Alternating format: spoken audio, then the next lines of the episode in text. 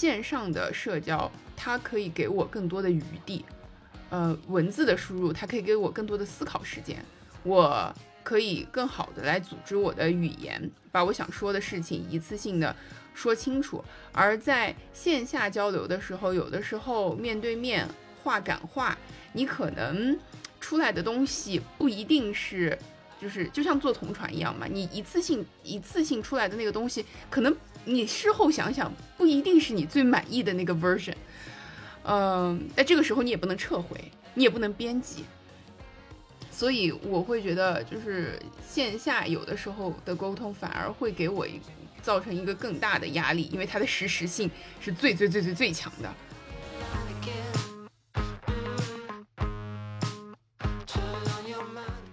正因为这些东西现在太泛滥了，无论是哈哈哈还是表情包，所以我会在我们的对话里面，然后就是我平常和别人的对话里面把它删除，就是自己手动的选择去无视这些东西。就刚才嘉哥说说，呃，是不是等他不能发这些表情包的时候，他就变成了一个没有那么有趣的人？就是我会觉得说，因为这东西现在太泛滥了，所以我不会把它纳入一个我的评判标准。可能我的潜意识里面是怕这些东西稀释掉我想要说的话，我想要表达的东西，或者说别人想要对我表达的东西，所以我会选择性的无视他们。我们不是说杜绝使用任何可能比较友好的。表情或者是一些语言，而是我会感觉在这个过程当中，就像刚香音说的，这是一种内卷的体现。内卷的是什么呢？我觉得大家在充当那个情感充沛的人，大家争当情感充沛，我倒不是说一定有什么问题，但是我会觉得忽略了像我这样的情感不是那么充沛的人，且不想那么充沛的人，我觉得会从某种程度上来说会 push 他们去加入到这样的一个表情包大军当中。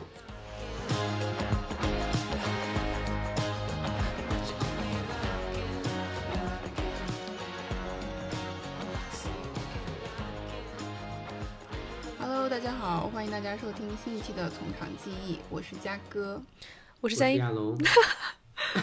又一次重叠了，嗯，是的，没有一点默契，可能是因为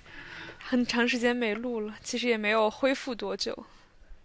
啊，今天这个话题其实就是我前几天突然想起来的。呃，今天我们想要聊一聊远程工作和线上社交，因为这段时间我和香音其实都出于一些不可抗力，一直是在家工作的，所以呢，我们就突然想聊一聊，就是这个远程工作是一个什么样的体验。然后说到远程工作的话，因为平时在线上，我们和同事。呃，和我们的 leader 沟通也都是在线上的，所以呢，想着想着又突然想到了线上社交，因为我们现在平时大家不管是微信还是其他的各种社交软件，通过这些软件进行沟通，应该就是成为了我们的日常嘛，所以也想就是夹着这个一起来聊一聊大家最近的感受。那就先从远程工作开始吧，香英也应该是在家。有远程了一个月了吧？你现在是大概是什么感觉？就是平时的工作效率有受到影响吗？其实我看到这个问题的时候，我会觉得，嗯，它只是一个相对程度的问题。因为现在无论是社交还是工作，只有百分之二十远程、百分之八十远程和百分之百远程的差别。但是我觉得没有人是可以。绝对实现面对面工作和面对面社交的，就比如说我姥姥，她都和自己的闺蜜发微信打电话，那我觉得他们某种程度上也是线上社交的参与者吧。嗯，但是如果说回工作的这个话题，因为我骨折了嘛，所以我远程工作已经是一个。多月了，然后加上之前其实上海因为疫情也是断断续续的，然后所以说我在刚刚入职的时候，我就是远程入职的，然后远程入职之后，嗯，又继续 work from home 了，嗯，半个月左右吧才回的上海。回上海之后，我也不是每一天都会去到工区现场办公的，那。其实从我个人的体验看，我会觉得比较理想的工作方式是 hybrid，就是比如说一周五天，你呃两三天线上，两三天线下这个样子的。然后感觉无论是对于个人的心理健康，还是对于团队的工作效率，这样的方式都比较好。但是如果我们今天只是单独讨论远程工作的话，那我个人是喜欢大于讨厌的。但是，嗯。如果我非要说原因的话，说最主要的原因的话，我觉得是我对未来工作形式的一种渴望，因为我会觉得未来，嗯，尤其是，嗯，不需要有这种非常线下面对面的工种。我是希望大家，不是希望大家吧，我是希望我是可以做数字游民的。对我觉得，而且我觉得这也是一个趋势。我觉得未来大家，嗯，如果从事。能够远程办公的行业，应该是都可以做数字游民的。我觉得这是实现我们工作生活的平衡，就是 work-life balance 的一个终极的方案，就是通过远程把你的工作和生活尽可能的分割开，就是物理意义上的分割开。所以我会觉得说，嗯，我还挺喜欢远程工作的。但是这么一说，我又会觉得我有点自相矛盾，因为工作。这个东西远程了之后，就会发现其实它会随时随地的出现，而且可能因为远程了之后就更加没有 界限了，你知道？因为在公司的话，你还可以潜水，你下班了之后就没有人找到你，但是远程的话就更不太可能了。不过我觉得，嗯，从某种概念上来说吧，它是一个实现工作生活平衡之间的好方式，对。我觉得这个可能也跟咱们的工作性质比较有关嘛。我们就是做 in house 的同传，就我会个人觉得，目前的这个工作，它目前我们做的这个工作本身，它是比较适合远程的。而且就是从我入职这么几个月的体验来看啊，我会觉得远程翻会。嗯，在我前期稍微适应了一阵儿之后，我会觉得远程翻会我反而没有那么紧张。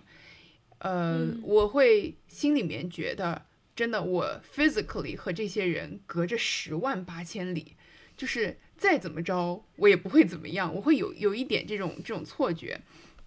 然后，嗯，可能就是我，我觉得在平时和同事呃的沟通方面。我觉得线上好像也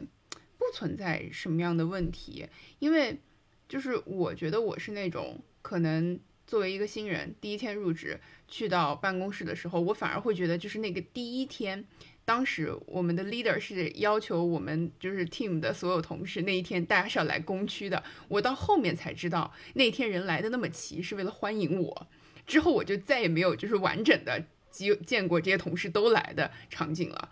呃，我反而会觉得，就是那个那个第一天是让我特别紧张的时候，可能也是因为是第一天去，有点儿认生。但是我觉得，就是突然一下子要和将近十来个人进行那种面对面的沟通，嗯，我觉得是比较紧张的。但是如果我们是在公司的这个软件上面聊天的话，我感觉就不会不会紧张。嗯，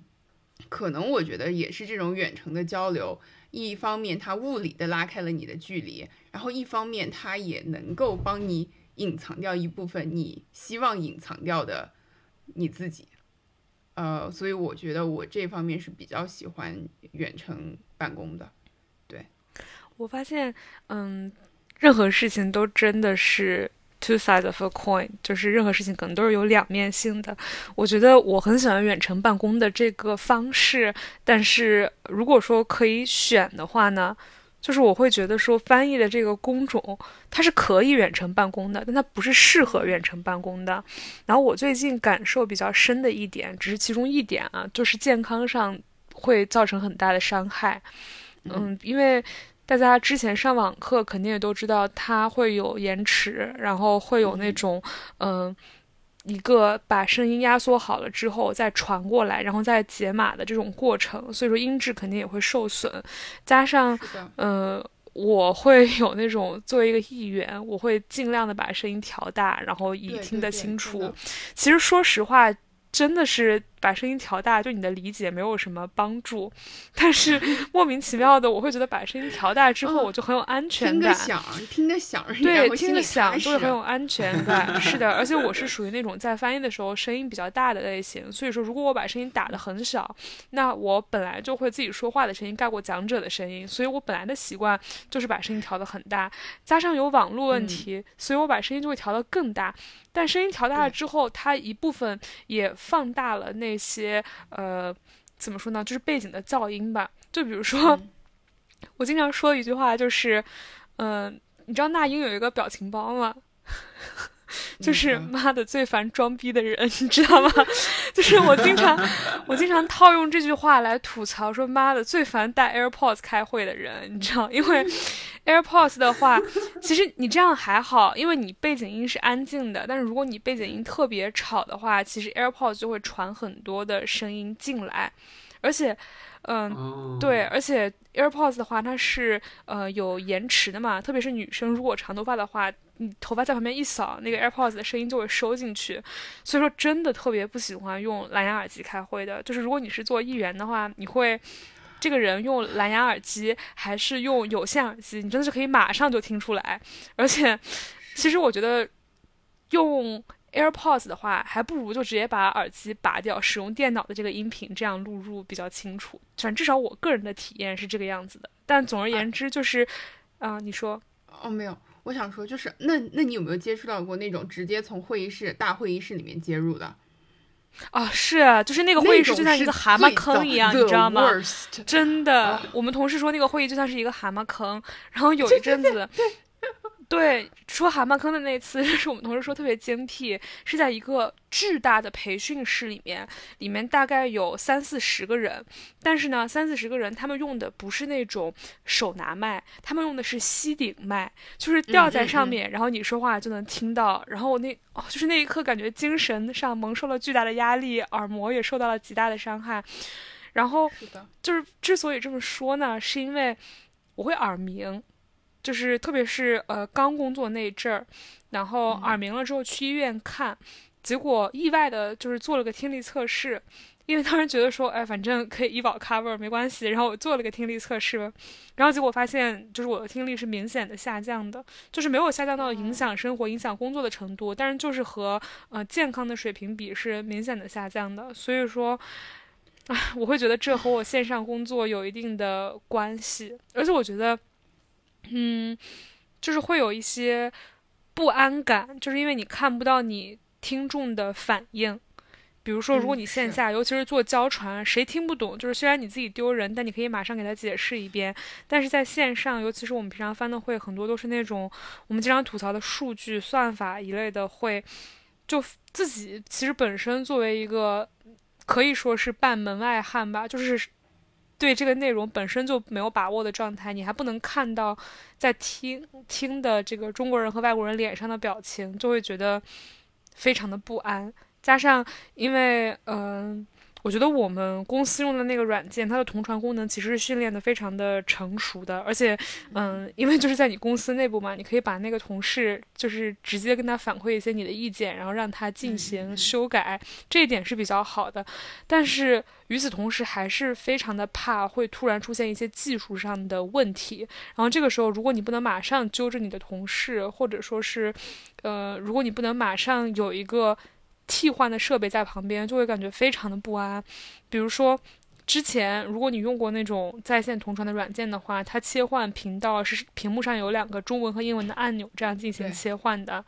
然后我之前上班的时候就碰到过，明明同事把我设置成了同传，然后我的这个中英文按钮突然消失的情况。然后当时的那一瞬间，我就是整个人哇，精神已经出走了。然后之后我还有同事碰到过那种。他会议上面的那个切换频道的界面跑到了本身会议外面的那个区域里面，所以说，就大家都遇到过一些或多或少的技术问题，就会感觉，嗯，很对，非常的不安。所以说，嗯，这是我对于翻译这个工种线上就是做远程不太满意的地方，而且我会觉得说它诞生之初，就同传诞生之初，让我们回到那个一战还是二战的时候，它就是一个现场的工种，对，它就是一个现场的工种。但是，嗯，像我们这种，嗯。怎么说这一代诞生的同传吧？我觉得如果真正最后再做同传的这个工作，其实线下的经历相比线上的经历是非常非常少、非常非常有限的。所以针对这一点，就是保持传统这一点本身，我也是有一点点遗憾的。是的，是的。对，可能整体上的体验都不会有那么的好。就是不得不承认，线下同传的体验还是会更好的。对，而且我还记得很清楚，就是咱们还在 CI 的时候，咱们的其中一个老师不就是说了嘛，他非常非常担心，就是这一点如果成了长期的趋势以后，你刚才不也说了嘛，做线上同传的时候会遇到很多很样很多很多的这种 technical issue，然后由于这些。情况可能会长期存在，大家慢慢慢慢的会对口译的这个质量的期待会下降，因为觉得这是因为网络问题，或者是线上嘛，真的也就只能达到这样的水平了。然后慢慢慢慢之后，对于口译员的这个表现的期待的下降，就导致真的就是做的非常非常普通，然后能将将混过去，好像就可以了的话，那就是成为优秀的译员也就。慢慢慢慢的会变得没有任何意义，这是他非常担心的一点，就是大家以后好像也就渐渐的不需要优秀的同传了。对我也会很担心这一点。啊，针对这一点的话，我觉得还好，因为我觉得做的烂的人就是做的烂，做的不好的人就是做的好，是嗯。但是但是加上了但是加上了线上这一层以后，感觉他们之间的区别不会像再像以前那么明显了。我觉得翻的不好的人，可以说，呃，比如说我刚才遇到了什么样的技术问题，就是他可以去护过去，然后翻的好的人肯定还是可以体现出来，但是我觉得就是不会再像那么赤裸裸了，而他应该是要赤裸裸的暴露出来，才能把这个劣币给逐走的。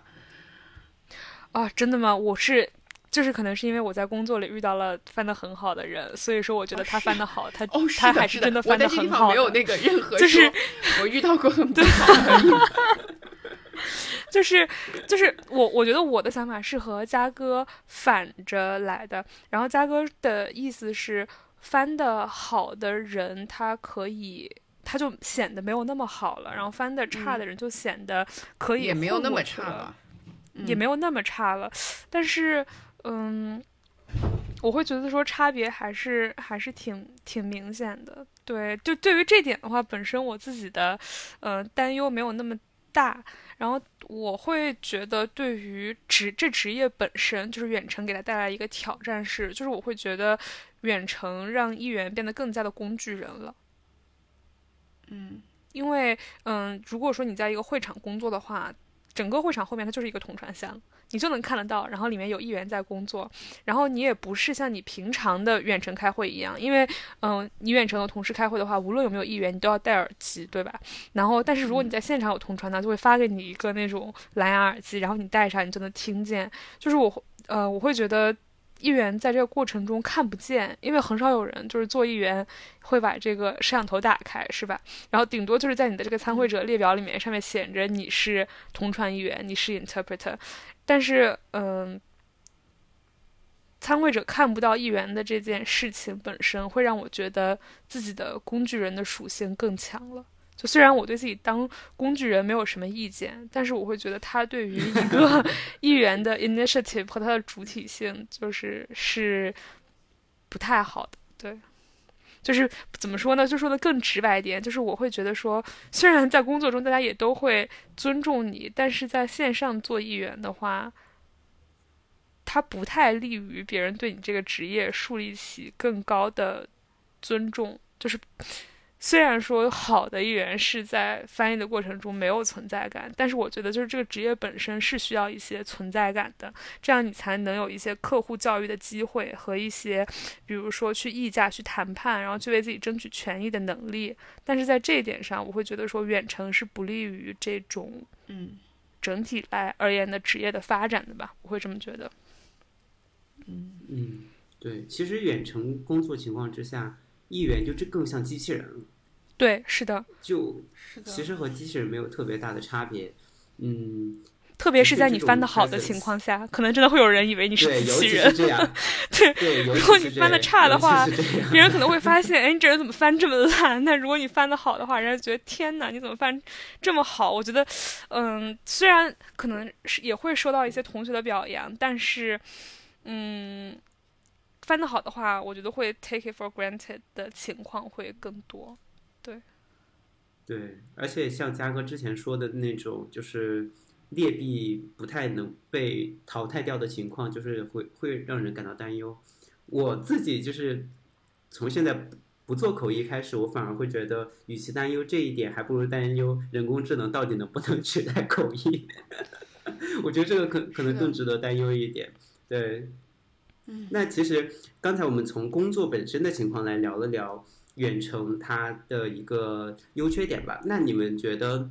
就是在工作的过程当中和同事之间的相处，一种，嗯，我们说不说大了是企业文化，而是整个团队的一个建设，一个同事之间的 bonding，你们会不会受到远程工作的影响？你们会觉得是朝好的方向发展了，还是朝更加不利于感情培养的这种方向发展？来，香音呢？你觉得呢？哎，我在想，香香音一副要对想说实话又不敢说而且的，香音有有一点，同事之间，你跟我说什么感情？就是嗯，抛开在日常生活中不谈，我觉得在工作中是需要这种 bonding 的，因为首先议员他本身就是两个人一组进行工作，然后呢，嗯、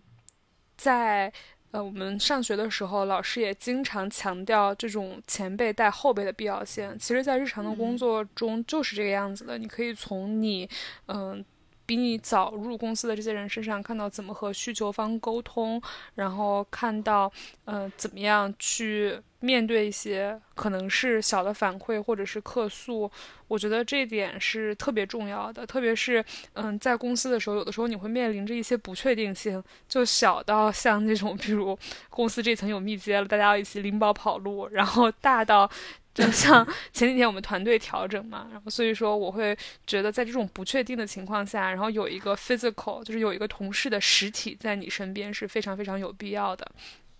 然后这是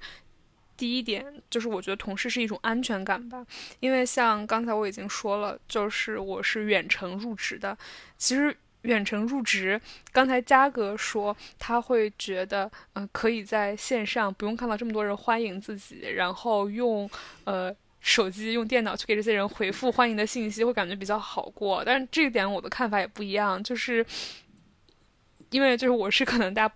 不太容易发现我是爱嘛，就是我是那种能支棱起来的爱，但是就是我我的内心，我的内心也 是怎么说呢？就是和很多很多新的人认识。不管这些人是好人还是坏人，就是他对我来说都不是一个让我觉得非常开心、让我觉得非常好受、非常如鱼得水的事情。但是如果可以选的话，我还是会选择线下入职，因为它对于我来说是一种安全感。就是在线上入职的话，相当于是一个黑箱，你根本看不到面前发生什么。但如果线下入职的话，你就可以直观的看到一些啊、大家的表现，这个办公室的工作氛围，而且，嗯，还有一个跟我们前几天嗯、聊天的时候聊到的一样，你可能在工作群里面就会只聊工作，在那个。公司的办公软件上面，虽然有的时候大家也会说那么一两句闲聊天，但是肯定不如在线下这种互动来的多。但是有的时候这些线下的闲聊天，可能是一些呃对你来说让你掌握这个公司氛围、掌握一些公司里的消息非常有用的途径。然后这些我觉得都是远程替代不了的。然后特别是像前两天我们在群里面说的，这是一个在网上发信息就会留下痕迹的时代。所以说，我觉得对线下的沟通这种近乎无痕的沟通，还是在工作中比较重要的。就嗯。不是有个成语叫察言观色嘛？就是我觉得观色其实是一个安全感的很重要的来源。对于我来说是这样子的。嗯，我想借香音提出的这个安全感，再补充一个我自己的小看法吧。就我很同意这一点。另外，我觉得这个安全感对于我个人而言还有一层含义，就是说我倾向于第第一次就线下入职去和这些新同事见面，呃，然后互相认识，是还有一层原因，就我不想在线上大家其实隔着网线什么都不知道不清楚的情况下，可能比较友好的进行了。你来我往的一些交流，但是到线下却发现，好像这个人想象的和我不是这样。其实他的表现、他的作为和我之前他给我留下的网络印象其实是不一样的。我觉得这个时候可能会产生一定的落差。那还不如就直接第一次见面的时候迎头撞上去，把所有的不确定性全部收入眼中，就自己有个大致的判断之后，就相当于第一次入职见面就。给自己找到了一个坐标，然后慢慢去探索，而不是等网络情缘一线牵之后，哎，聊的好像还挺开心的，结果到线下发现根本不是那一回事儿，就很这个落差就还蛮大的，而且我觉得这也是不安全感的一种来源，所以我更倾向于就是直接用个不恰当的比喻，就是第一天就指导大本营去把情况摸清楚，就是让 让见光死来的更早一些，是吧？对对对，就第一次总比之后更好。嗯，确实是，就是我觉得我们现在在说的这些都是建立在我们并没有一个完全能够允许我们线上的工作，所以说，与其当然，如果有一个完全可以允许我们线上的工作的话，我觉得我也挺乐意去从事这样一个工作的。但是在一些必须线下的情况下面，我觉得还是嗯，和大家多接触其实也是挺有必要的。对，嗯。是，其实我觉得真真挺有道理的。但是你知道我在听亚龙说那段的时候，我脑袋里面一直在想啥？就啊，我我刚才就是说到了线上和线下的可能呃人的表现或者是呃是存在不同的嘛。然后其实真的是，就是我和我的呃现在在北京这边的同事是线下接触会比较多一些嘛，相对来说还是比较多一些。然后我在北我。在这边的这些同事呢，有一些同事会觉得我其实是比较害害羞的，然后呢是比较内向的。但是呢，我在都柏林的同事，我们就是入职到现在一面都没有见过，嗯，他们就会觉得我很活泼，呃，很活泼，很热情。而这个活泼热情的这个印象呢，确实就是我一开始入职的时候希望给大家留下的。所以说，我现在马上要去都柏林了。我刚听亚龙这么一说，我其实现在是有一些害怕的，就是害怕或许被发现了真面目。嗯，希望到时候他们也能够接受那样一个我吧。没事，你就活泼呀，你 你就活泼呗。嗯，刚才嘉哥说的这个让我想起来，嗯，一件另外的事情啊，就是，嗯，虽然说我们团队的同事基本上都是线下会经常碰面的一个状态，但是因为我们是呃支持部门嘛，而且支持的范围真的非常的广，所以说其实我们没有在现实生活中见过我们百分之九十的需求方。哦，我觉得，而且百分之九十这个数字，我觉得都是说小了。但是你又不可避免的和这些人去发生很多的交流，然后我就会发现，就大家在这个日常生活，呃，不在日常工作里面发信息。如果说线上工作久了，就会有这样的一个习惯吧。至少是我个人，就如果有一个人他和你交流的时候，突然不给你发哈呀。这种语气词，然后在他的信息里面不带波浪号、不带 emoji 的话，我就会觉得，哎，这个人是不是今天没错，是不是一个不是特别好相处的人，或者是有点难搞的人，或者说我是不是刚才说错了什么话，惹到了这个人？这个人很忙。但是如果说你把这个场景带入日常生活中，就很荒谬。就至少我跟别人说话的时候，我肯定不会说什么什么哈，什么什么呀，然后满脸堆笑，语气轻佻。所以说，我觉得这也是一种在线上工作的无形的沟通成本。就可能我本身不是一，就是他他拉高了这种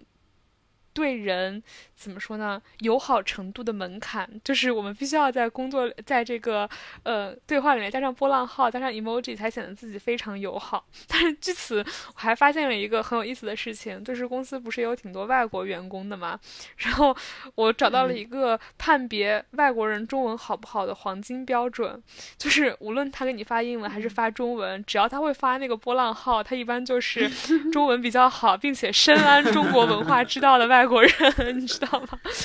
所以说，我觉得，哎，就这一点来看的话，线上的沟通成本也挺高的。就是虽然在公司线下，就跟嘉哥说的那样，也可能呈现出想要每个人都有一个自己想要打造的 persona，就是你可能呃想让自己呈现的比较活泼可爱，或者是比较专业怎么样的。就是你在公司上班，除了智力劳动。大家一般都会说还有情感劳动嘛，就是这种情感劳动就发生在同事之间的沟通和你想要打造的那些 persona 身上。但是我觉得在线上也是有一个这样的成本的，是就是如何美化自己的表述，才让自己显得更加的友好，没有恶意。嗯，是的，是的。而且我觉得，就单论成本而言，我觉得由于线上社交、线上工作，它这种一来一往的这种聊天的形式，我们刚才也提到了线上留痕，那就意味着你线上其实改变的成本会更高一点。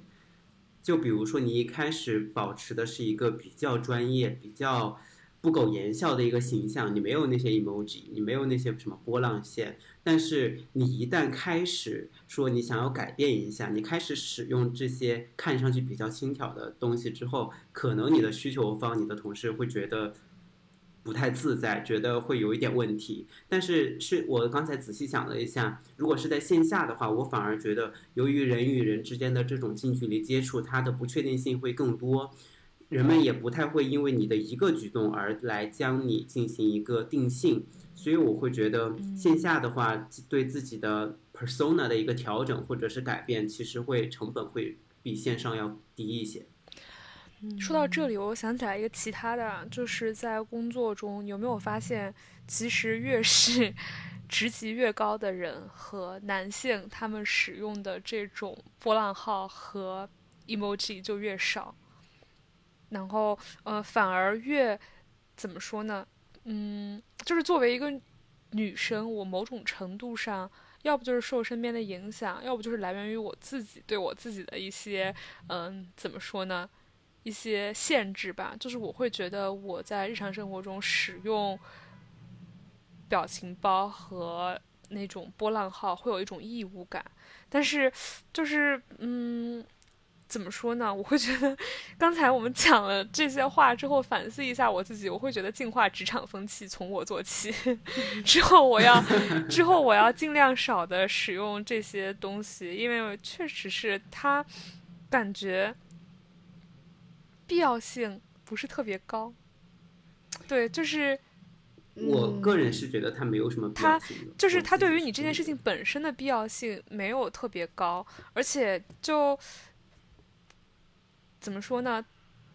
如果是大家，哎呀，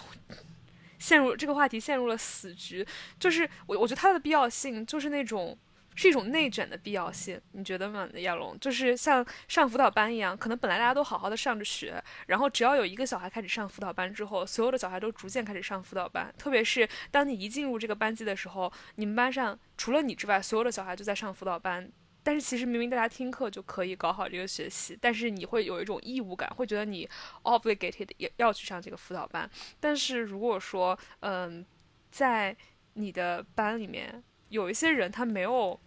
没有去上这个辅导班，然后另一些人他去上这个辅导班了，那其实就是一种选择嘛。就是我会觉得在工作中使用波浪号和 emoji 是同理，对，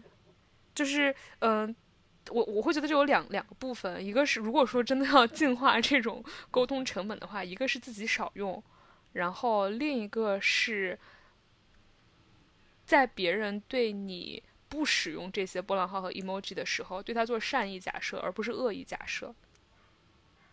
嗯嗯，这是我目前为止的想法。嗯，刚刚才我看到嘉哥摇头了，嘉哥请来反驳我。对对对，嘉嘉嘉哥可能有一些不同的想法，因为我和香音的想法比较接近，我就先说一下我自己的一个想法。我比较认同香音，是因为我觉得，嗯，其实，在这种情况之下，我们不是说杜绝使用任何可能比较友好的表情或者是一些。语言，而是我会感觉在这个过程当中，就像刚香音说的，这是一种内卷的体现。内卷的是什么呢？我觉得大家在充当那个情感充沛的人。对，对，嗯，我我觉得就是，嗯，但因因为我在职场，我自己的一个习惯就是我不是那个情感充沛的人。嗯，我不太会习惯去发那么多哈哈哈哈哈，或者是有各种各样比较好玩的表情包。但是当同所有人都开始在发的时候，只有你一个人回一个冰冷的句号，你真的会是一个异类。因为我的确，我记得我之前工作的时候就是这样，我就是句号结尾。但是我后来发现，整个组里面的气氛是非常活泼的，我就不得不提高我的情感阈值，我我得把它拉上来，然后我就开始慢慢调整，就开始使用表情包。我。刚开始入职的时候，我们的聊天软件里面我一个表情包都没存。等我离职的时候，可能里面存了十个左右。我觉得那已经是我的极限了，就是我大基本上会大量的重复使用一个表情包，这 算是守住我的某个底线。所以我会觉得，嗯，这种大家争当情感充沛，我倒不是说一定有什么问题，但是我会觉得忽略了像我这样的情感不是那么充沛的人，且不想那么充沛的人，我觉得会。从某种程度上来说，会 push 他们去加入到这样的一个表情包大军当中。另外，我会觉得职场上的一种专业能力和态度，的确和你的沟通手法是有关系的。但这些沟通手法是不是一定涵盖表情包以及各种比较柔和的嗯标点使用吧？我暂且这么讲。我目前来讲，我是。不敢完全的划等号的，我会有一种存疑的态度吧。我觉得你的专业、你的态度完全可以通过你的比较友善的语言去表达出来，并且不需要去使用任何的，在我看来有一些夸张的情感外露的一些表达吧。嗯，这是我目前的想法。如果接着补充亚龙的这个呃论点的话，就是我会忽然发现。在线社社交的一个最大的弊病，就是我们只能通过文字去感受这个人，不能就是感受这个人，就是揣摩这个人背后的情绪。因为其实，嗯，即便他是工作，你纯粹把工作当工作办，然后不去感受你任何同事、上司或者是其他协作方的情绪，是一件非常难的事情。比如说刚才我们说的那个哈哈哈，就从什么时候开始，大家觉得一件事情真正的好笑都要打十几二十个哈哈哈了呢？就是三个哈哈哈都显得不 真诚，两个哈哈都觉得你在讽刺，知道吗？特别是，特别是，就是我是，嗯，就是我我不我不抗拒承认我自己是一个高敏感的人，但是我觉得，嗯，我不是特别喜欢我性格里面高敏感的让我痛苦的那个部分，所以我觉得就是要脱敏。就是脱敏的其中的一个步骤，就是不要把文字，嗯，就是不要在这种沟通成本上进行内卷，然后不要把那些看上去不那么情感充沛的文字 take it personally。对，嗯我是这么觉得的，对。嗯，你嘉哥的想法呢？我其实一开始猛一听的时候啊，我觉得我是不同意的，因为我觉得原因很简单，就作为一个。嗯，职场人我会觉得，我每天的工作压力是很大的。我就是希望能够，就是呃，我看到的呈现的这些信息，能让我觉得，嗯，我是非常被尊重的，或者是我能够感受到那个人在努力的尊重我，至少我觉得会让我心里稍微舒服一点。但是呢，我又接着往下想，其实我觉得这种。就像你们刚才说的这种过于充沛、充沛的这种感情，然后或者说是这种过于亲切的称呼，嗯，其实它也相当于是从一定程度上去削弱了他实际的这个工作压力，他这个实际的这个，比如说这个需求。怎么说？换句话来说，其实就是说的说着最客气的话，提最不合理的要求。我觉得这种情况下在职场中其实是挺常见的。嗯，所以我我听着听着，我觉得其实我我好像也渐渐开始同意你们的说法了。就如果我们就只关注到这个工作本身，不再往它上面去施加。更多的这种情感成本的话，我们是不是也能在解决起来这个问题的时候，就解决这个问题本身，就不用再去处理那些跟他情感相关的那些部分，因为那些部分也是非常耗精力的。嗯，行的，我我现在没有什么不同意的了，听着听着已经被说服了。是，而且就是我会觉得说，这些表情包和这些哈哈哈。有某种程度上让本来还挺有让本来还挺有力量的文字变得更加的廉价了。是的。对，但是再往但是再往下说的话，就是就是可能会扯到一些和今天的题目走的比较远的部分，不然我们在这里 暂且收住一下吧。但是我感觉其实再往下说，就是我感觉会更贴近到就是线上社交嘛，对吧？其实包括我们说到这个表情包呀，然后哈哈哈呀这些的。是的，其实这也顺理成章的延到了我们下一部分要聊的内容。我们下部分将会聊一聊线上社交。嗯，你们线上社交，我觉得我们这个时候，嗯，稍微可以区分一下。我觉得线上社交就分为你和你自己真正的亲密的朋友保持的日常的沟通，以及和不熟的那些人会进行的一些比较客气的沟通，甚至是在社交媒体网站上。和不熟、完全不认识的陌生人，和他们有一个沟通，可能有个短暂的沟通的这个过程。你们觉得就在这些方面，你们整体的体验是怎样？你们会觉得线上社交有帮助你们去了解一个人，或者是增进你们之间的一个感情吗？我完全先在线上社交，然后在真实生活中才。见面的人，然后后来变成很好的朋友的例子也有，所以我会觉得，嗯，无论是朋友还是陌生人，还是像我们刚才说的那种半生不熟的人，对于我而言的话，嗯，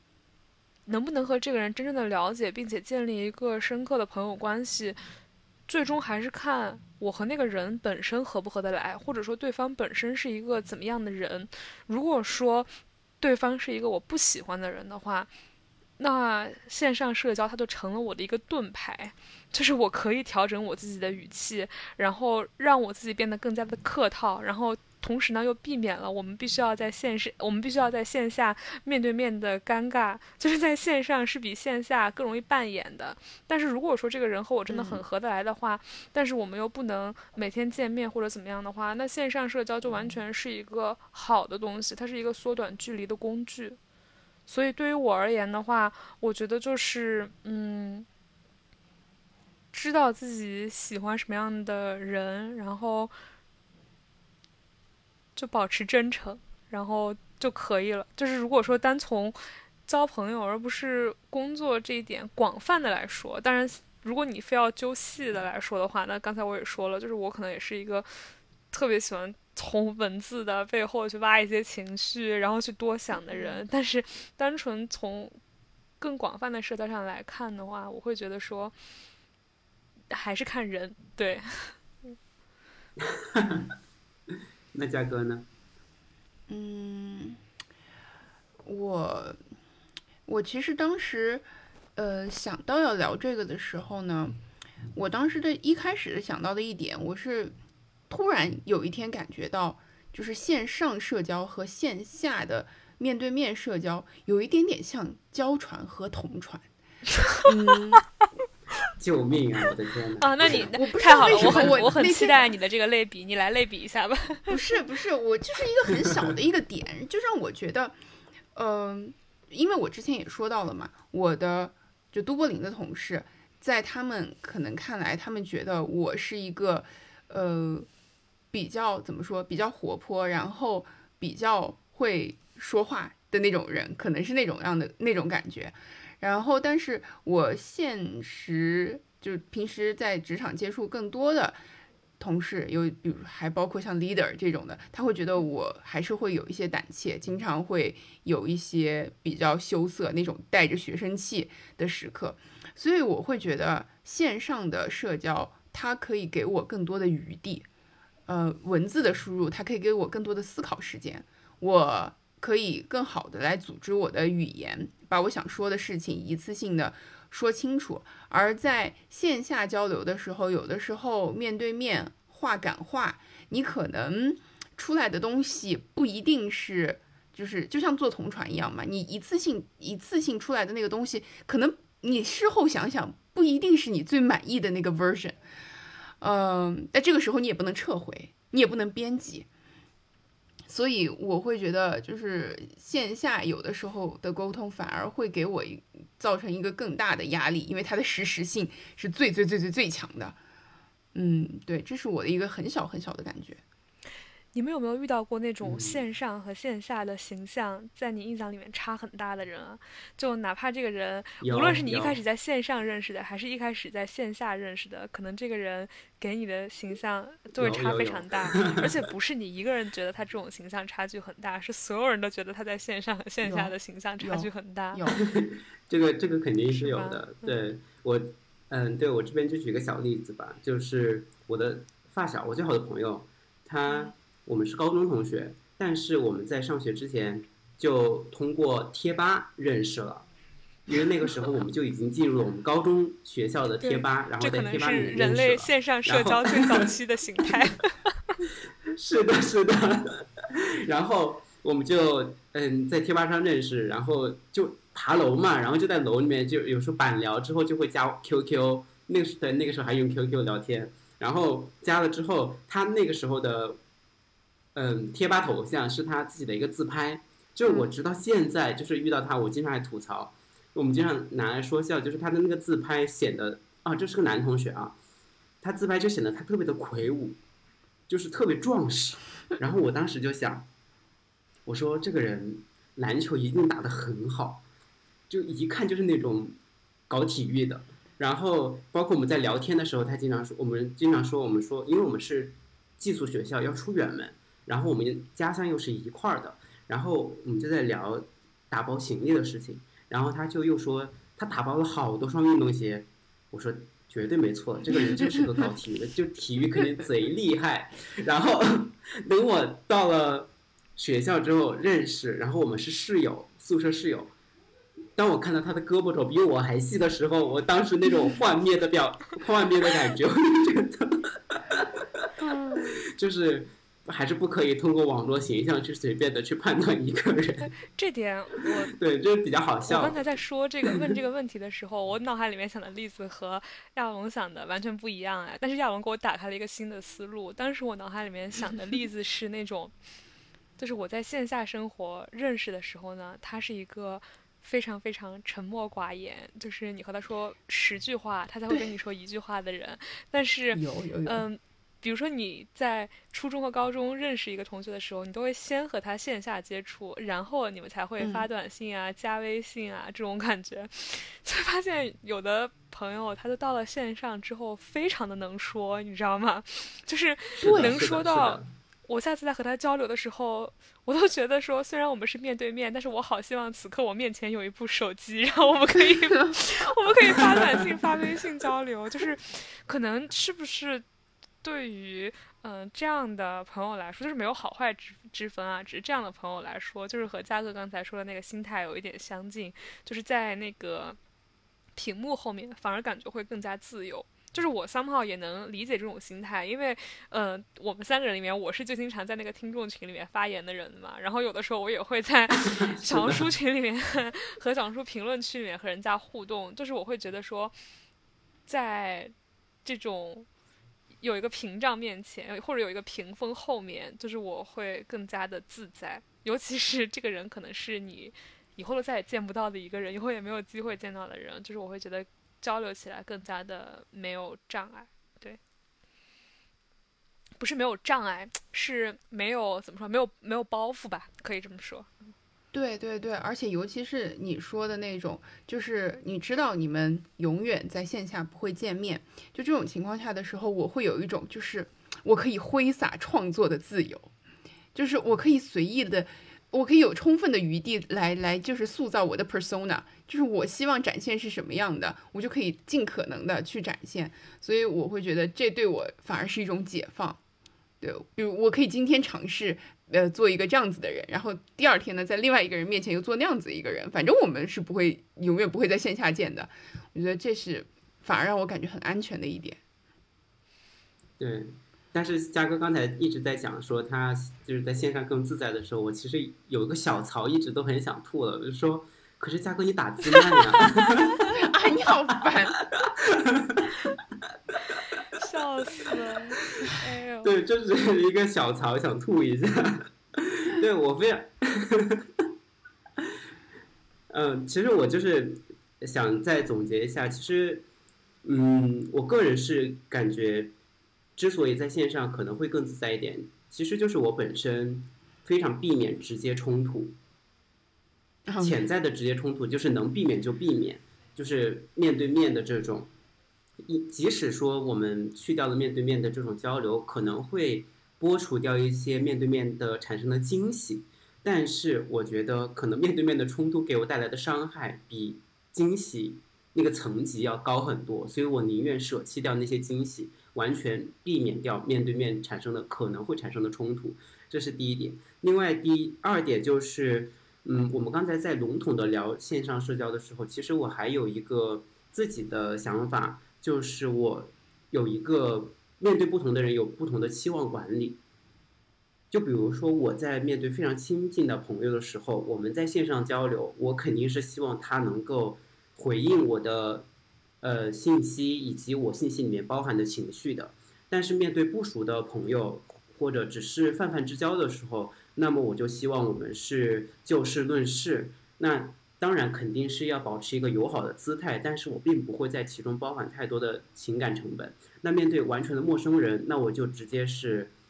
嗯，怎么说，公事公办。就是为什么要加？为什么我们要在线上联系？联系的目的是什么？我们就赶紧把这个事情做完，做完之后就挥挥手再见。我对这种是不会有任何的期待的，即使对面是一个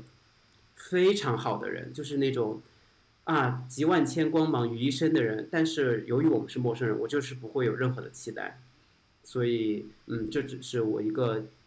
期望管理的一个小小的想法。嗯，我觉得这和线上社交都没有什么关系了，这是 就是社交 in general，不是不是没有什么关系的，就是是是有关系的，但是我觉得是你跟你日常生活社交中的一个你的习惯，就是是有关系的。对，但是我觉得对，还有个，因为我可能有这样的习惯，就是。在线下，这和线上社交是有关系的，是因为在线下，人不可能隐藏自己身上的一些特质，这是我相信的一个点。就是你再怎么去竭力去隐藏，你在线下，当你完全暴露在一个人的视野当中的时候，你是会被发现一些东西的。但是当你在线上的时候，你是有选择余地的。我选择去释放哪些信号。我选择去展露哪些特质，这个是可以进行选择的。但是我在我自己的观点里面，我认为线下是不太可能的。线下就是不管如何都会有那么一小丝会被泄露出去，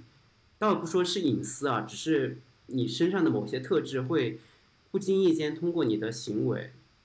展露出来。所以我会觉得，在线下如果你们要进行一定的互动的话，你难免会观察到更多的东西。而我本身不想要那么多的东西，我觉得接触到这么多东西之后，会对我产生一一一定的情感负担，所以我会有这样的想法。嗯，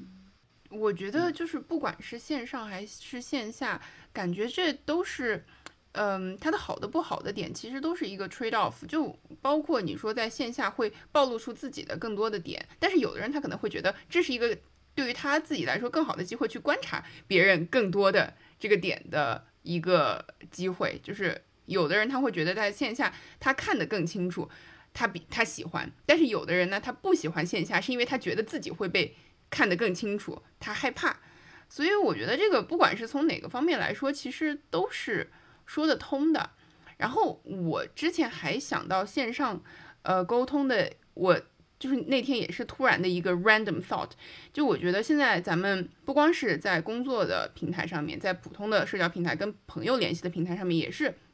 有非常非常多的表情包嘛，然后现在也是有非常非常多的各种网络用语，然后我也会觉得，就不光是在工作的呃关系中，就在普通的这种社交中，好像这种表情包也都是充斥着我们每天的沟通，然后各种流行的网络词也是，就然后我我我其实我一直不喜欢的一个说法就是。好多人喜欢说什么什么东西成了我的互联网嘴替，或者是哪个哪个表情包成了我的互联网脸替。嗯，我会觉得这个东西它之所以能够流行起来，就某个表情包或者某个网络用语它能够流行起来，一个很大的原因就是太好上手了，就是个人捡起来拿起来一个就能用，然后呢，他用的过程中就会有一种仿佛自己用了。我就变成了一个，就是像这个表情本身，或者是像这个表达本身一样有趣的一个人。然后，但是实际这些表情包和这些网络用语组合起来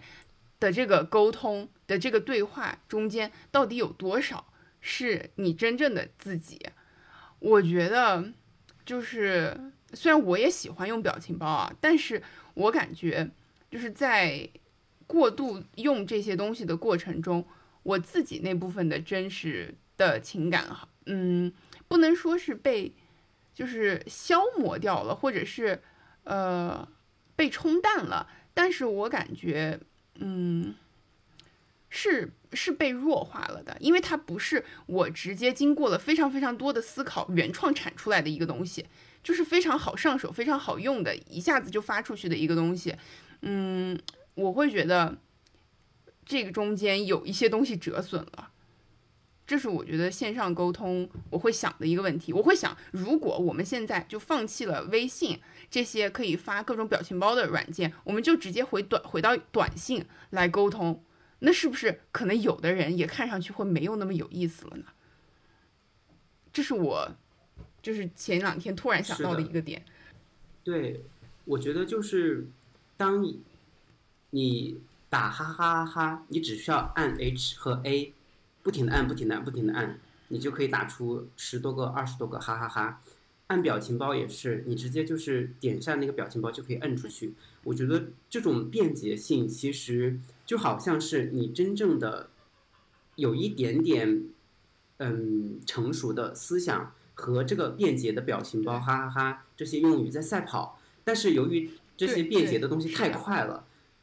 所以，当你的你的思想，你你你想要表达的情感和思想还没到那个出口的时候，表情包和其他用语就已经出去了。所以，嘉哥说他觉得自己的情感被冲淡了。我觉得更我自己的更多的感受是它被堵住了，嗯就出不来。因为当你还没有你的大脑还没有进行深加工的时候，你的表情包就已经发出去了。嗯，你发出去了之后，这个时候再跟进一句非常经过你。成熟加工的话，其实非常的不合时宜，也显得非常的奇怪。嗯，所以我会有这样的一种感受，就当我们频繁的使用，当然我觉得这要分情况，就是在和朋友插科打诨的时候，那的确就是本来就是目的就是随便发一些屎尿屁什么之类的，这个我觉得就不算在今天的讨论当中。但是如果是真正在讨论一些事情的时候，仍然在。采用这样的一个沟通模式，我会感觉很难有真的东西出来。嗯，我是会觉得说，正因为这些东西现在太泛滥了，无论是哈哈哈还是表情包，所以我会在我们的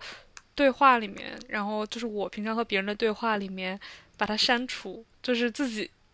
手动的选择去无视这些东西。就刚才嘉哥说说，呃。是不是等他不能发这些表情包的时候，他就变成了一个没有那么有趣的人？就是我会觉得说，因为这个东西现在太泛滥了，所以我不会把它纳入一个我的评判标准。就是，嗯，我可能我的潜意识里面是怕这些东西稀释掉我想要嗯说的话，我想要表达的东西，或者说别人想要对我表达的东西，所以我会选择性的无视他们。我觉得是这样子的，当然，这就像我们刚才说那样，不妨碍我是一个 喜欢，呃，喜欢发表情包的人，对。但是我会觉得说，我如果我想真挚的表达一些什么，或者是别人想要真挚的表达一些什么的话，那可能就就会自主的选择去不用或者是无视它。对，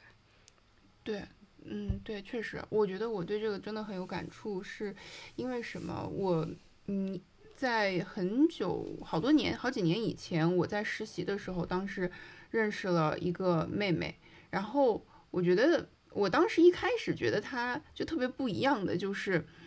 呃，就是我在跟他一次聊天的过程中，我也打出来了一串哈哈哈。然后我觉得他真的这个人就是非常的直的，他就直接问我：“你现在是在笑吗？”我说：“我没有。”我就我也是非常真诚的跟他说：“我说没有。”然后他说：“那你他就直接说：那你下次能不能只要只有你在哈哈哈哈真的笑出来的时候，你才跟我打哈哈哈哈呢？”然后我其实当时听的是蛮感动的，因为我觉得他在我看来是一种就是线上交流，试图极其还原那种真挚感情的那种 fundamentalist 那种原教旨主义者。呃，对，而且他，呃，我跟他聊天的时候，我们俩就是经常会出现那种非常非常长段的信息。就是他，因为我感觉现在好多时候你跟人家交流的时候，都是你想到哪儿说到哪儿，然后那个信息一条一条一条弹出来。但是呢，他和我我都是会在交流的时候属于，我感觉有点像那种写那种留言板一样的，经常会写着写着写一长段儿，然后给他发过去。然后我也是认认真真的看完以后呢，我也组织我的思路，然后写一长段儿再给他发过去。呃，我就觉得我们俩的这种沟通。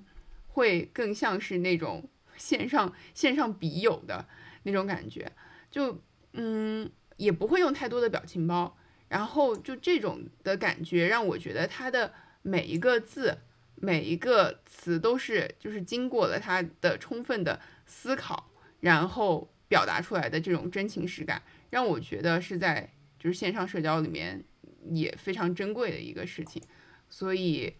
嗯，我觉得像香音说的，他会自动的去，呃，忽略掉那些哈哈哈哈哈。然后我和他定的规则就是，反正我只要跟你聊天的时候，我就不会不停的哈哈哈哈哈。对，嗯，就是佳刚才这样说，让我有一种感觉，就是我的第一个反应是，可能你打哈哈哈那个时候，你只是不想让这个气氛冷掉，就是可能你是怀着善意打出的。很多很多个哈哈哈的，然后我又呃往后面想一个反面的例子，就是其实有的时候，如果呃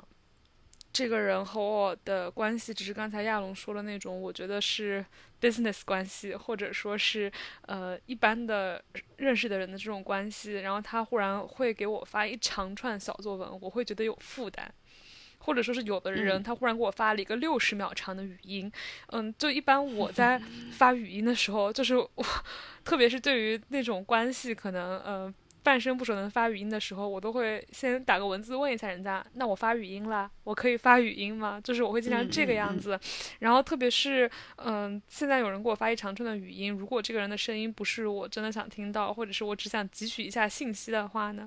我也会转文字，你知道？但是，哎，怎么说呢？就是一开始我会想说，这个沟通是不是往一个更加……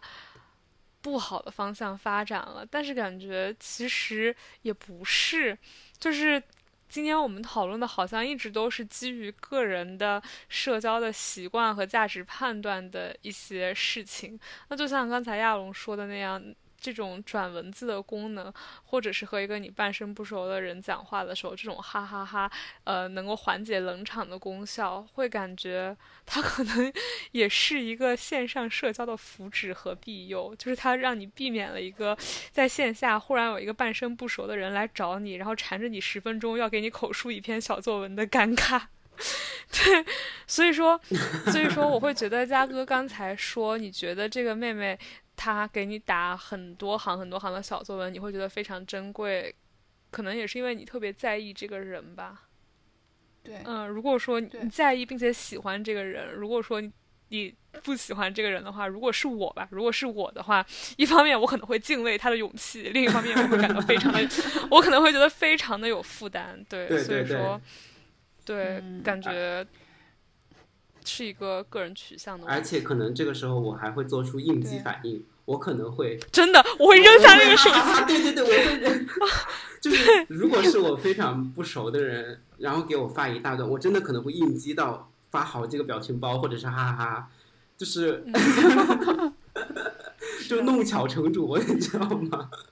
是的，但如果是一个我关系很好的朋友，或者说是我很想听到这个声音的人给我发了一个六十秒语音的话，我不会转文字，我会享受这种 一个一个字一个字听完的感觉，并且把它收藏，没准儿。所以说，我会觉得，嗯、哎，还是看人吧，就是，嗯，嗯，对，因为我觉得线上社交它其实带来的这种便利性，真的就是两面的。它能够让你在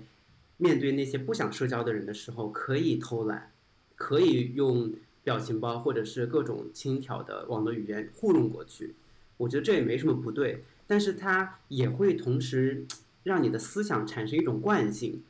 就是在这种情况变多之后，你可能在和你真正想聊的人在聊的时候，就会发现有一些话好像就说不出口了。我觉得会有这样的惯性，可能它需要很长一段时间积淀才能形成这样的惯性，但我觉得它是有的。它这种便利性真的会让人不自主的去偷懒，不自主的去把自己的思想和言语进行压缩，然后用非常简短的或者是非常搞笑的语言把它表达出来。我觉得这是第一点。第二点就是，它这种这种形式的采用，其实我觉得是模糊了边界感。大家都在发非常搞笑的表情包，而且都在使用非常搞笑的语言，好像大家之间的关系就很近，但其实并没有。至少对于我自己来说，我很少和我我身和我身边关系比较近的人不多，但是在网络上，每个人都可以和你发非常就是非常开心的表情包。当然，我理解这可能已经是我们现在线上社交的一种社交礼仪了，就是你不发好像显得你特冷漠、特没礼貌。但是从从我自身的这样的一个社交习惯来看的话，我会觉得这其实有边界感的一个问题。如果对于一个边界感强的人来说的话，是否在这样的交流多了之后，你们之间出现了矛盾，出现了裂痕，你不太会更容，你不太能够容易的去把你的想法表达出来，因为这个人都跟你哈哈了大半个月了，你突然就说，我觉得你这个人不太行，就是你的某些行为让我感到非常的不舒服，就我，我觉得对边界感强的人来说，就很难去表达出来，因为边界感强，至少在我自己的理解里面，他其实并不是永远的能够主动的去把别人隔开的，就是有些人他就是能够钻进来，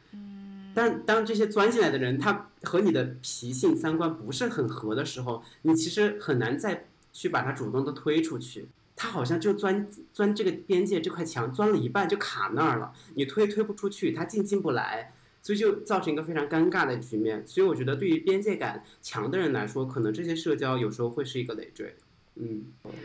我是觉得，就是我是觉得，就是前面香音说的那一点，我特别认同。就呃，我们谈了这么多，其实也都是出于自己的一个社交的性格，自己的一个价值判断来谈这些，不管是线上或者是线下的体验的。所以我会突然想到一点，就有点像香音一开始提到的远程工作的这一点，他觉得最理想的状态，这个工作状态会是 hybrid。那我在想，那是不是在现在的这个科技水平下，那种最理想的社交状态，也就是一个 hybrid？我觉得科技怎么说，会不会是给各种不同性格的人提供了更多社交的 option？像嗯，你们之前说的，有的人你觉得他线上线下差别特别特别大，呃，在线下就是半天憋不出一句话来，但是呢，线上他就会变得非常的活跃。可能是不是这种人，他真的就是适合更适合线上社交？然后呢，有的人他也更呃怎么说？有的人他可能就是性格，也就是更适合线下社交。那如果往好一点的方向来看的话，我们的现在的这样的一个科技手段，可能也就是让不同的人渐渐找到适合自己的社交方式，然后就去这样应用了。那就即使是线上社交，不同性格的人也会有不同的沟通方式。我们刚才也都说到了，用表情包啊，发长语音啊，长文字呀。所以我觉得，好像这样一想的话，如果大家都能够通过不同的方式，然后根据自己的性格判断，找到比较适合的人，能够用某一种方式建立起来连接，好像也是一个挺不错的事情。对，而且我觉得这种 hybrid 比例是可以自己调控的，而且对象也是可以自己进行一个选择的，就是哪些人你会更倾向于去线上社交，哪些人你更倾向于去线下社交，我觉得这些是有一个选择的余地的。就是有没有可能在线上的时候，他给了一个我们把每个人想象的很完美的空间，比如说呃。在线上的话，就是同事，他除了工作就是工作，他的形象是比较单一的。然后，但是呢，在线下的时候，你除了工作之，呃，不是我的同事啊，就是，嗯，就是。大家经常会吐槽那些同 事，比如说你会见到在工区午睡打呼的同事，然后在办公室里脱鞋的同事，大声的敲键盘的同事。但这些人的这种全面的形象，你在公你在线上是见不到的嘛？就是其实这个一点，刚才我也想说，就是我会觉得说，线上的形象是非常的单一的，比如说，嗯。像我会觉得我自己已经比较充分的在我的嗯小红书上展示了我自己的生活，并且我可以担保说我在小红书上展示的我自己的生活都是真实的。但是呃，如果你让用一句话。你让别人用一句话来给我的小红书定义的话，我会把它定义成生活记录，别人会把我定义成学习博主，并且他们就是非常，就是你在有没有可能你在有没有可能你在这种呃社交平台上，尤其是像朋友圈或者说是小红书啊、B 站、Instagram 这种泛社交平台上，就是你你想看到的，除了别人想你呃你看到的这个人的形象，你心里面的这个人形象，除了是。别人想让你看到他之外，有没有可能也是你自己想看到的他？你想看，但是就是但人的这个形象其实应该是很丰满的嘛，但这点只有在线下的生活里面才能体会得到。所以说我能做的就是，就是尽可能的少去，就是怎么说呢？少去美化，或者说少去呃过度的美化我的线上的形象吧。就是其实我个人会有一个担忧，对于线上社交的点就是。对于一些我比较在乎的人的话，我会希望和他们线下产生连接，或者是对于生活中的哪怕一般人，我都不希望我的在线下的形象和他们眼里面的我在线上的形象差异很大。就是我清楚的知道肯定会有一些不符，但是我不知道为什么，就是我觉得可能是就是怕别人对我失望吧，就是或者说，嗯，或者说反过来说吧，就是我觉得倒不是怕别人对我失望，就是我会。希望别人在线下见到的我是一个更加精彩、更加全面的我，然后所以说我会觉得，呃，怎么说呢？就是我可以用美感，就是会用我的审美去维护我的线上形象，但是我就是很害怕自己把自己的线上形象过形象过度美化了，就是也很害怕别人，嗯，他只看到我，他只看到他自己想看到的我的那一面。对，但这个就是不可避免的。我觉得前者是你，前者是你可控的，但是后者，对吧？别人想要从你身上看到什么，那真的是他的脑子里面的事情。是的，这一点也是没有办法控制的。是的，但是怎么说呢？就是我其实不怎么说，这听起来可能有点矛盾吧。就是我不是特别在意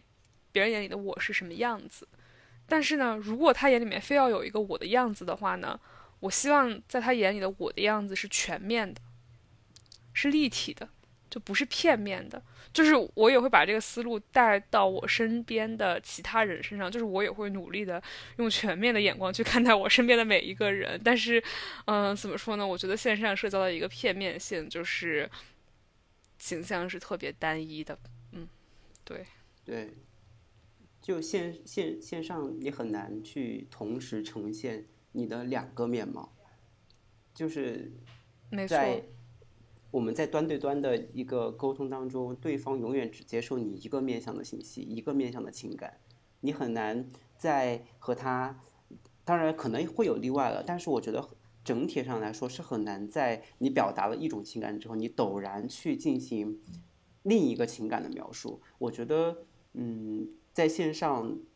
这种体验其实还蛮少的，永远只是在输出单方面的一个信息。那至于你想要再输出另一个方面的信息，可能要等等到下一个契机才可以。但是在线下的话，本身我觉得你整个人就是一个行走的信息库，就你的穿着，你的，对吧？你的你的穿着，然后呢，你的行为方式，包括我之前讲的那个小例子，你在开门的时候把不把门，你这些小小的行为，其实都有可能会构成别人对你的看法。但是这些在线上都是隐形的。没错，就像亚龙刚才说的那样，在线上如果只是发文字交流的话，你可能就会觉得这个人是一个能力很强的人，还是一个很干练的人。但是如果说你们在线下，然后把这种线上发生的文字交流用面对面，然后呃用嘴说出来的话，除了接受到他的这方面的。如果是工作的话，那就是 professional knowledge 之外，你还可能同时看到他、闻到他，甚至碰到他，就是这种感觉是非常非常不一样的。嗯，是的，是的。所以网就是网恋也不太靠谱，就差一句嘴。真的，真的，就是网恋感觉像是赌博哎。是啊，就是我感觉。虽然恋爱情都是赌博吧，但是网恋我觉得赌的就特别大。对，就不太行，不太行。是的，其实我我整场我整场聊下来啊，我一开始，呃，想要聊线上社交和线下社交的时候，我以为我心里对于这两种社交方式是有一杆秤的，我更偏向于哪个。或者是说，即使是线上的交流方式，我更偏向于以以哪种形式进行？但是我觉得，其实聊着聊着，嗯，我好像越来越没有一个 preference 了。就我会觉得，真的只是可能，即使对于我这样一个个体来说，在不同的情况下，在我不同的心情、不同的状态下，我也都会有不同的选择，所以。其实说到最后，我反而想要感谢科技了，就是它给了我这样一个 option，是的，让我可以有的选，想躲的时候躲，想站出来的时候站出来。对，嗯，对，所以也也挺好的。对，这是一个我没有一一开始没有设想到的走向。就是刚才我们在聊天的时候，就是你们肯定都看过那个木星的那个非常非常就是。已已经已经变得泛滥了的诗，就是什么从前车马慢，你知道就是那个东西吗？但是但是怎么说？我觉得这就是太有语境了，你知道吗？就是它只存在于你对一个人非常的喜爱，但是呢，你对一个人又没有喜欢到非常迫切的想见他的程度，然后你喜欢的只是你们之间 这种不曾见面的期待，就是我会觉得说。对，我会觉得说一切的一切的存在都是有理由的，好吗？如果说过去的状态真的很美好，为什么还要发明现在的这些各种各样的 option 呢？对吧？可就这种线上线下这种社交的混合，其实真的是非常便捷、高效率的。当然，我们在谈论情感的时候，肯定要避免高效率这样的说法。但我觉得社交并不。只包含情感，它包含了很多我们之前聊到的，包括工作上的 business，然后包括和朋友之间的交流、情感交流，还包括和那些不太熟的人可能会有一些事物要进行处理，这都涵盖在社交之内。那我们通过线下和线上的一个混合，其实不光是为我们自己节省了很多的精力，其实也我觉得也是尊重别人。我们不应该再期待说。至少对于我自己来说吧，我不能把说那么广。至少我自己的话，我也不希望别人对我，就是不熟的人对我抱有什么期待，希望我能够达到怎样的一个社交标准，去满足怎样的一个情感需求，去进行怎样的一个情感表达。我是这样想的，因为我不对对方抱有期待，所以我觉得在这种时候，嗯，我就当是自私吧，我会默认我不熟的人，我们两个人之间的。在这方面是达成了共识的，我们不需要对方去提供更多的情感支持和情感需求，因为我们各自都有各自更加亲近的伙伴朋友来完成我们情感的一个表达和交流。所以在这个时候，我们在谈论一件事情的时候，那怎样高效，我们就应该怎么来。这是我比较自私的想法。我自私的认为，这个时候我们双方是达成了共识的，我们就会这么做。对，所以我会觉得线上线下的一种混合，其实的确是让我们的社交更加的便捷，更加的高效了。嗯嗯，这是一个充满正能量的结尾啊！是，就是也和我一开始预想的不太一样的。是的，对，对，和我一开始预想的对，我还以为，其实我一开始真的是以为我会一直沿用着，就是我们要真诚，然后。其实有一点点像你 你的那个那个柏拉图，柏拉图式的那种表达。对我说，我们要回到那种更真诚的沟通方式。然后，但是说着说着，我也确实觉得，我真的不需要在任何场景下都是要百分之百真诚，对所有人都要百分之百真诚的。对，所以说，嗯，有点意思。中途聊着聊着，我的想法就变了。对，我觉得。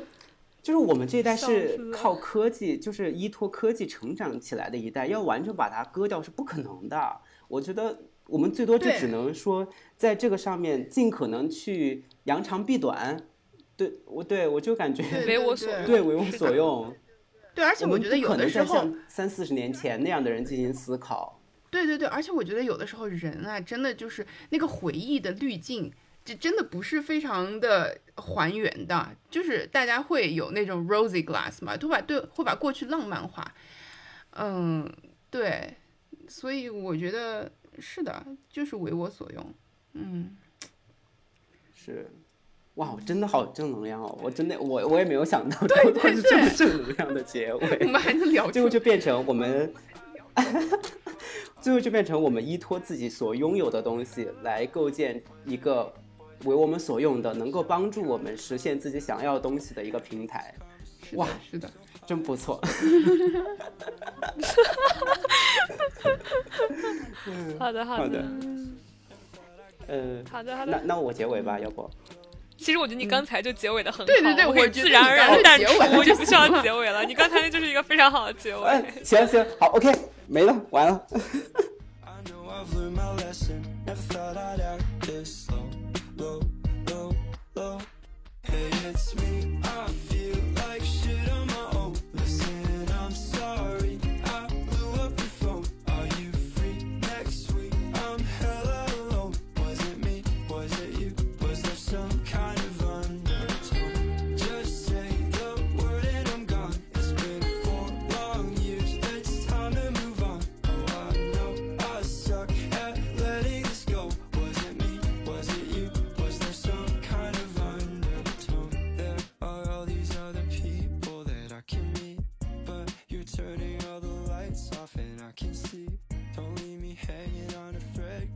Faking